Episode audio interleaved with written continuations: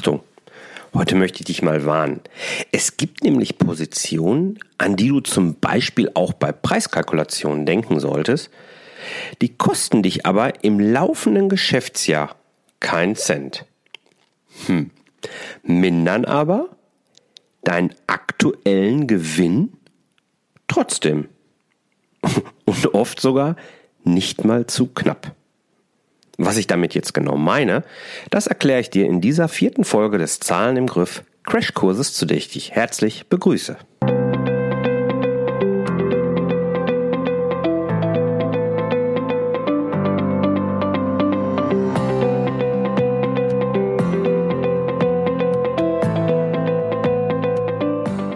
Herzlich willkommen bei deinem Zahlen im Griff Crashkurs, dem Podcast für Selbstständige und Unternehmer, die einen knackigen und hochwertigen Einstieg in die Welt der Finanzen suchen.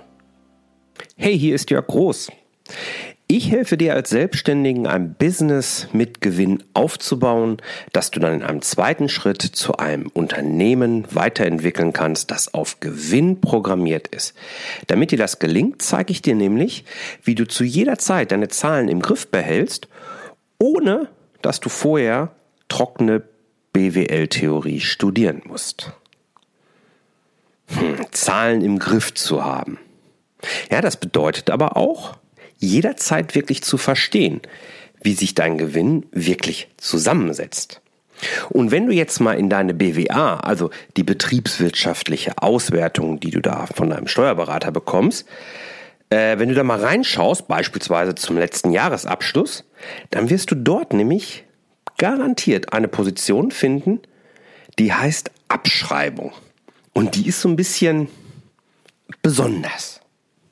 Lass uns dafür einfach mal ein Beispiel machen, damit du dir das ein bisschen besser vorstellen kannst. Nehmen wir jetzt mal an, du kaufst dir einen Porsche. Nehmen wir weiter an, das Finanzamt erkennt an, dass der Porsche betriebsnotwendig ist. Das ist nämlich notwendig. Dann wird der Gegenwert für diesen Porsche nämlich als sogenannter Teil deines Betriebsvermögens auch anerkannt. Im Zeitverlauf ist es dann aber ja so, dass der echte Wert deines neuen Autos sinken wird. Das ist ja normal. Und genau diesen Wertverlust, den dein Porsche jetzt leider Gottes erfährt, den möchte die Finanzbuchhaltung auch abbilden können. Warum möchte sie das? Weil das oberste Ziel der Finanzbuchhaltung ist es ja, ein möglichst realistisches Bild der Vermögens- und der Ertragslage deines Unternehmens abzubilden. Das heißt, die Finanzbuchhaltung möchte widerspiegeln, wie viel ist dein Vermögen, all die Gegenstände, die du in deinem Betriebsvermögen also drin hast, wie viel ist das überhaupt wert? Und Ertragslage bedeutet einfach, wie viel Gewinn machst du mit deinem Vermögen in deinem Alltag. Dazu kommen wir später aber auch nochmal. Das ist also das oberste Ziel der Finanzbuchhaltung. So, und jetzt haben wir ja festgestellt, es gibt diesen Wertverlust und die Finanzbuchhaltung möchte diesen Wertverlust eben darstellen können. Und genau dafür nutzt die Finanzbuchhaltung das Instrument der Abschreibung. So, damit wird also dein Betriebsvermögen möglichst nah an den echten Wert, den das Auto eben noch wert ist, wenn du ihn verkaufen würdest, das ist der Vergleichsmaßstab, eben dargestellt. So, das heißt, das ausgewiesene Betriebsvermögen wird ratierlich geringer. Das heißt, Monat für Monat wird es eben weniger werden. Und diese Verringerung, die wandert dann in deine BWA oder deine G&V. Also nur dieser Wertverlust oder die Minderung deines Betriebsvermögens, so ist es andersrum ausgedrückt, die wird in deiner BWA abgebildet. Und das Ganze eben ohne dass du in diesem aktuellen Geschäftsjahr dafür ja wirklich Geld bezahlst. Das ist also komplett entkoppelt. Das Ganze nennt man Abschreibung. Und da sind für dich als Selbstständigen jetzt zwei Arten von Abschreibung, die sind eigentlich besonders wichtig. Überragende Bedeutung hat die sogenannte lineare Abschreibung, die du für Büro- und Geschäftsausstattung, also Möbel, Computer und sowas, Sachanlagen, das können jetzt beispielsweise deine, deine Büroräume sein oder eben eine Halle, die du kaufst, sowas in der Art. Kann aber auch Maschinen sein, je nachdem, was du für ein Business betreibst. Oder eben auch für immaterielle Wirtschaftsgüter. Das könnten sowas wie Lizenzen sein beispielsweise, die du hast und die einen gewissen Wert darstellen. Und dieser wird dann eben über eine sogenannte lineare Abschreibung monatlich angepasst. So, Voraussetzung ist nun, dass diese Vermögensgegenstände länger als mindestens ein Jahr auch in deinem Betriebsvermögen ist. Ja, also nicht nur rein raus innerhalb von einem Jahr, das ist dann, wird dann nicht abgeschrieben, sondern es geht darum, dass es wirklich einen langfristigen Charakter hat. Wie wird jetzt so eine, Berechn eine Abschreibung berechnet?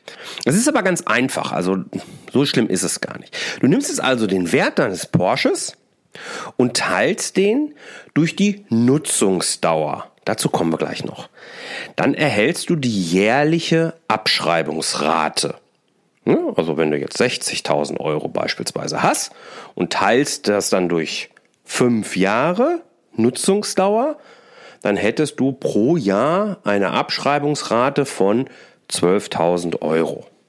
Wenn du das jetzt durch zwölf Monate teilst, erhältst du eine entsprechende monatliche Abschreibungsrate, die entsprechend in deiner BWA stehen sollte. Jetzt aber Achtung, die Nutzungsdauer ist entsprechend für die Höhe der Abschreibungsrate relevant, sie ist ausschlaggebend und damit ja auch für den Betrag, den dein Gewinn in der BWA gemindert wird. Jetzt wirst du vielleicht denken, ich habe mir zwar einen Porsche gekauft, aber ich fahre den noch keine fünf Jahre. Ich fahre den ja nur zwei Jahre, weil dann kann ich den wieder günstig verkaufen oder zu einem guten Preis verkaufen. Ja, das mag sein, aber für Betriebsvermögen, das gilt für jede Position des Betriebsvermögens, gibt es sogenannte AFA-Tabellen, die vom Bundesfinanzministerium rausgegeben werden. Und dort findest du halt eben, über welchen Zeitraum du diese Vermögensgegenstände abschreiben darfst. Für ein Auto steht da typischerweise fünf Jahre, also auch für dein Porsche. Das bedeutet, dass die buchhalterische Behandlung des Wertverlustes und des Betriebsvermögens abweichen kann von, dem, von der tatsächlichen Nutzungsdauer, die du beabsichtigst. Am Ende, wenn du also dein Auto wieder verkaufen würdest vor den fünf Jahren, also noch ein sogenannter Restwert da steht, das ist also der Betrag, der vom Anschaffungswert durch Nutzungsdauer, also durch Abschreibungsraten eben schon abgebildet worden ist, der Betrag, der da rauskommt, das ist der sogenannte Restwert. Wenn jetzt dein Verkaufspreis dann höher ist, dann hast du einen sonstigen Ertrag. Wenn du einen geringeren Verkaufspreis nur noch erzielen kannst, dann hast du nochmal einen Sonderaufwand, eine Sonderabschreibung, die du dann entsprechend machen kannst.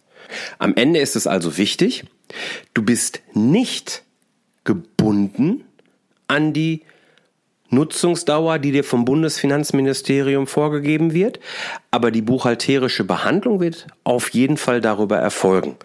Das ist wichtig zu verstehen. Das ist eigentlich schon alles zur linearen Abschreibung, was du wirklich wissen musst. Du kannst dir also merken, es wird in gleichen Raten abgeschrieben über die gesamte Nutzungsdauer und es ist wirklich einfach zu berechnen, sobald du diese AFA-Tabellen vom Bundesfinanzministerium zur Verfügung hast. Das hat aber auch alles dann Steuerberater, da brauchst du dich im Grunde nicht drum kümmern. Ähm, ansonsten schreibe ich dir den Link auch super gerne in die Show Notes hier rein. Dann gibt es noch die zweite Abschreibung und die ist äh, ja ein bisschen besonders, weil das ist die Abschreibung für sogenannte geringwertige Wirtschaftsgüter. Viele tun sich dann wichtig und meinen, das sind die GWGs. Hast du vielleicht auch schon mal gehört. Geringwertige Wirtschaftsgüter sagt es ja schon. Da ist also der Wert jetzt nicht so hoch wie bei einem Porsche über 60.000 Euro beispielsweise, sondern geringwertige Wirtschaftsgüter sind Dinge, die du kaufst, die aber maximal 800 Euro, das waren früher, waren das 410 Euro, jetzt seit dem 01.01.2018 sind das 800 Euro gekostet haben. Und diese Werte, die darfst du nämlich sofort zu 100% abschreiben. Das ist also praktisch wie Kosten. Nur, dass das auch Vermögen ist, aber du darfst sie voll abschreiben. Das heißt, deinen Gewinn entsprechend mindern, damit dann auch deine Steuerzahlung entsprechend mindern. Ne? Also das ist ja immer so der Punkt. Man kauft ganz gerne noch mal Sachen, um möglichst Steuern äh, auch zu sparen. Wobei ich da immer vorwarne, nur Dinge kaufen, die man auch wirklich braucht. Äh, es geht nicht darum, Steuern zu sparen. Aber dazu kommen wir in der nächsten Folge. Also, warum sind jetzt Abschreibungen für dich als Unternehmer wirklich wichtig zu verstehen? Da habe ich nochmal drei Punkte für dich mitgebracht. Das eine, sie sind einfach eben Teil deiner Erfolgsrechnung, also deiner BWA. Und nur wenn du deine Abschreibung verstanden hast, dann kannst du eben auch deinen Gewinn wirklich verstehen. Und so kannst du ihn auch nur vernünftig steuern dann ist es wichtig, dass du verstehst und im Hinterkopf hast, dass die Abschreibungen zwar deinen Gewinn mindern, aber eben zahlungsunwirksam sind. Wenn du also dein, deine Liquidität, also dein Cash hochrechnest, wie entwickelt sich das in den nächsten Wochen und Monaten? Man nennt das Liquiditätsforecast im Fachjargon übrigens. Wenn du diesen erstellst, dann solltest du unbedingt die Abschreibung rausrechnen, weil das ist nur eine buchhalterische Gewinnminderung.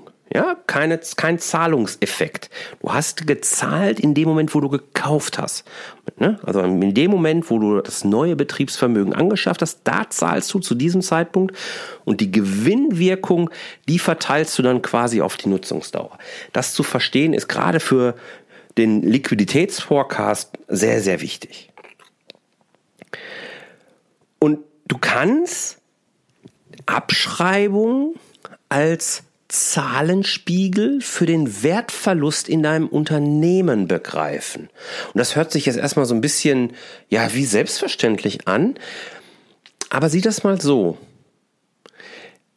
Die Abschreibungen, die dort anfallen, die fallen ja nicht ohne Grund an das haben wir jetzt herausgearbeitet, das ist der Wertverlust. Und der Wertverlust bedeutet ja nichts anderes, als irgendwann auch Ersatzanschaffungen anstehen, Modernisierungen, dass du wieder in neu investieren darfst. Und was bedeutet das jetzt für dich als Unternehmer? Abschreibungen sind eine gute Richtschnur für dich, was du an Rücklagen bilden solltest, um das Geld für Ersatzinvestitionen zu haben.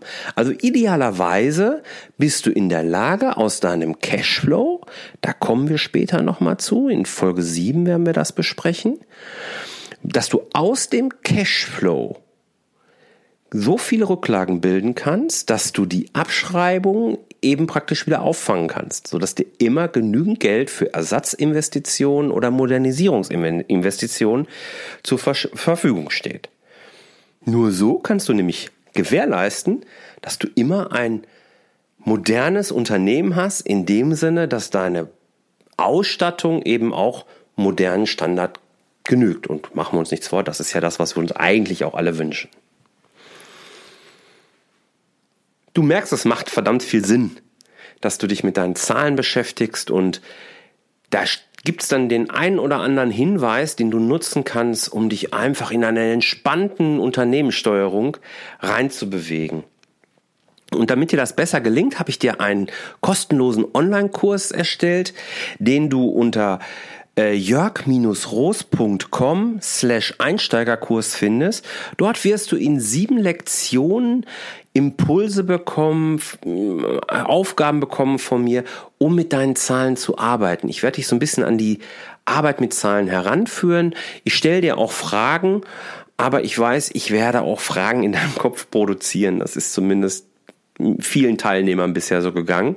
Und genau deswegen biete ich dir an, zum Ende des Kurses noch ein Feedbackgespräch mit mir zu führen, wo du einfach äh, deine Fragen auch stellen kannst, wo das eigentlich aus dem Kurs rausgehst und sind wirklich alle möglichen Fragen gestellt und du kannst wirklich äh, ja einen guten Mehrwert daraus ziehen. Und da würde ich mich freuen, wenn du da einfach Lust drauf hast und da mitmachst. Ich packe den Link ansonsten auch nochmal in die Show Notes, die du äh, findest unter jörg-roos.com slash crashkurs slash 04 oder eben in der Podcast-App, mit der du das jetzt hier gerade hörst, dort einfach auf den Podcast gehen, Folge aufrufen und schon findest du dann auch die Show Notes dazu. Ich danke dir, dass du dabei warst, dass du mir zugehört hast. Ich hoffe, du konntest was für dich mitnehmen. Und jetzt freue ich mich, dir einen tollen Tag noch zu wünschen, wann immer du das jetzt hier hörst. Alles Liebe, dein Jörg. Tschüss.